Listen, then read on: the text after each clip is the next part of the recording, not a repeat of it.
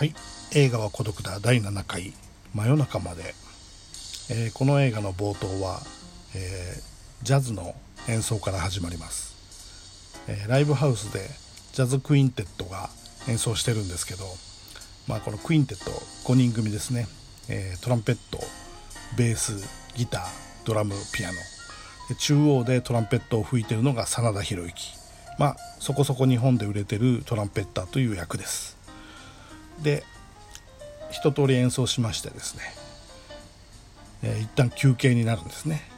でその間お客さんはお酒を飲んだり喋ったりして次の回まで待つと。で次の回が午前0時からまた始まるんですけどその時にですね、えー真田広之が尊敬する GP という、まあ、ニューヨークのジャズマンですかねジャズメンですかね、えーミュージシャンが来る見に来てくれるってことで,、えーでうまくいけば飛び入りで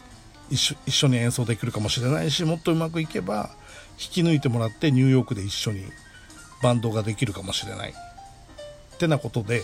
えー真田広之は楽しみにしてまして。で次の演奏まで2時間ぐらいあるんで、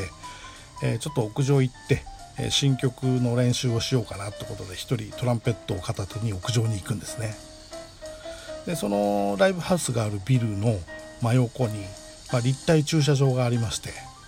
でそこでは今まさに、えー殺人が行われようとしてるんですね。ね岸辺一徳と、えー国村淳が、えーまあ、ある男を刺し殺すんですね。でたまたまそれを目撃してしまった中国人の、えーホステスがミシェル・リーがやってるんですけど、まあ、ミシェル・リーっていうのはあのウォン・カーワイの「天使の涙で」えレオン・ライ殺し屋のレオン・ライのマネージャーをやっていた人ですよね。この人23本日本映画に出てましてあと三池隆の「漂流街」にも出てますね。であの走って逃げるミッシェル・リー。でそれを追う岸辺一徳と国村淳と。で真田広之も、えーそろそろ下に降りようかなっていう時に、えーたまたま屋上の扉がですねアクシデントで開かなくなってしまいまして仕方なくあの外階段非常階段を使って真田広之は降りていくんですね。で降りていくと1階であのナイフを突きつけられてるミッシェル・リーに遭遇してしまいましてでミッシェル・リーもその2人を突き飛ばして真田広之にしがみついて助けてってことで。で国村淳が真田広之にナイフを向けて何のことか分かんないですけど真田広之もこう危険を当然感じるわけですから、まあ突き飛ばして2人で逃げていくんですね。で道中聞くとですね、まあ、殺人を目撃してしまったので殺されそうになってるということで。でそれだったらね真田広之は言うんですよね。あのおまわりさんに言えばいいじゃないかと。俺もちょっと大事な用事があるから戻んなきゃいけない。って言うんですけど言ダメなの？って言うんですね。でなんで？って言うんですけどまあさえ分からないと。でしばらく逃げてってたまたま制服の警官がいたんで、えー言おうとするんですけどその岸辺一徳と国村淳が先にその警官の方と落ち合ってですねなんか喋ってるんですけど。あのまあ追っかけてたのが2人だったんでねその警官は、えー、と先にその岸辺一徳と国村淳を問い詰めるんですけど、えー、やおらですね岸辺一徳が内ポケットから警察手帳を出すんですね。まあ刑事なんですよこの2人は。でも悪徳刑事なんですね。ですから、えー容易に交番に駆け込んでもなかなかうまくいかない状況みたいのがあってでこの2人は真田広之とミッシェル・リーは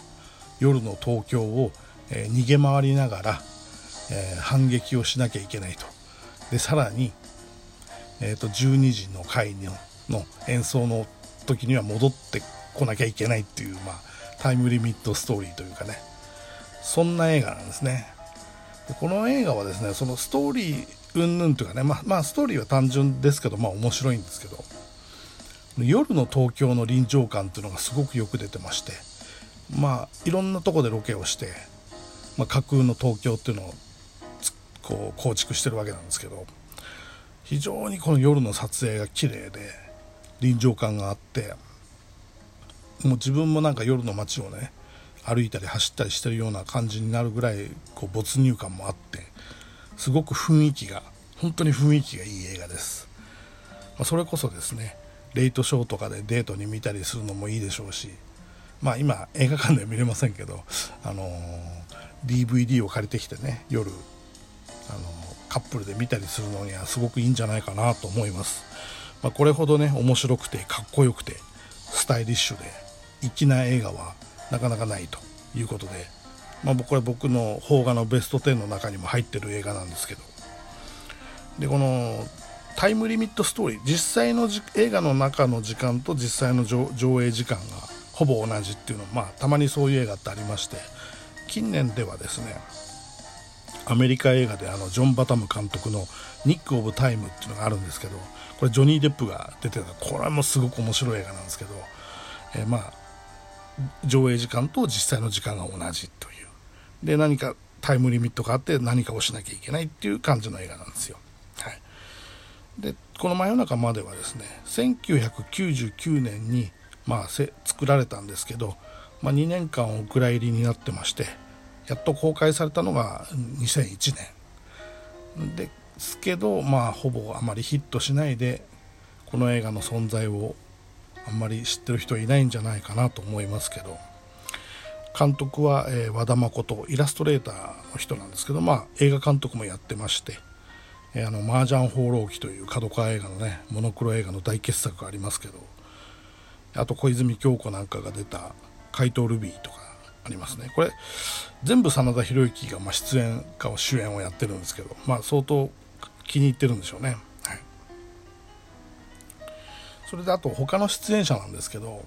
この悪徳刑事の岸辺一徳と国村淳もすごくいいんですけど他にですね、まあ、ちょっとしか出てこないんですけどすごく有名な人がねちょっと笑えるシーンとかにも散りばめられてまして、まあ、ざっと名前を挙げるだけでもですね江本明、えー、笹野隆、えー、茂井雅子、えー、藤晴彦大竹しのぶ、えー、高橋克実佐藤瞳唐沢俊明戸田直、え、柴田理恵三谷幸喜名古屋明小松政夫なんかが出てますね、え、うん、とにかくあの楽しくてですねかっこよくて面白い。本当にスタイリッシュで粋な映画です。何度も言いますけどね、えー。えー、ぜひこの映画はあの本当超おすすめなんで見ていただきたいなと思ってます、えー、それでは。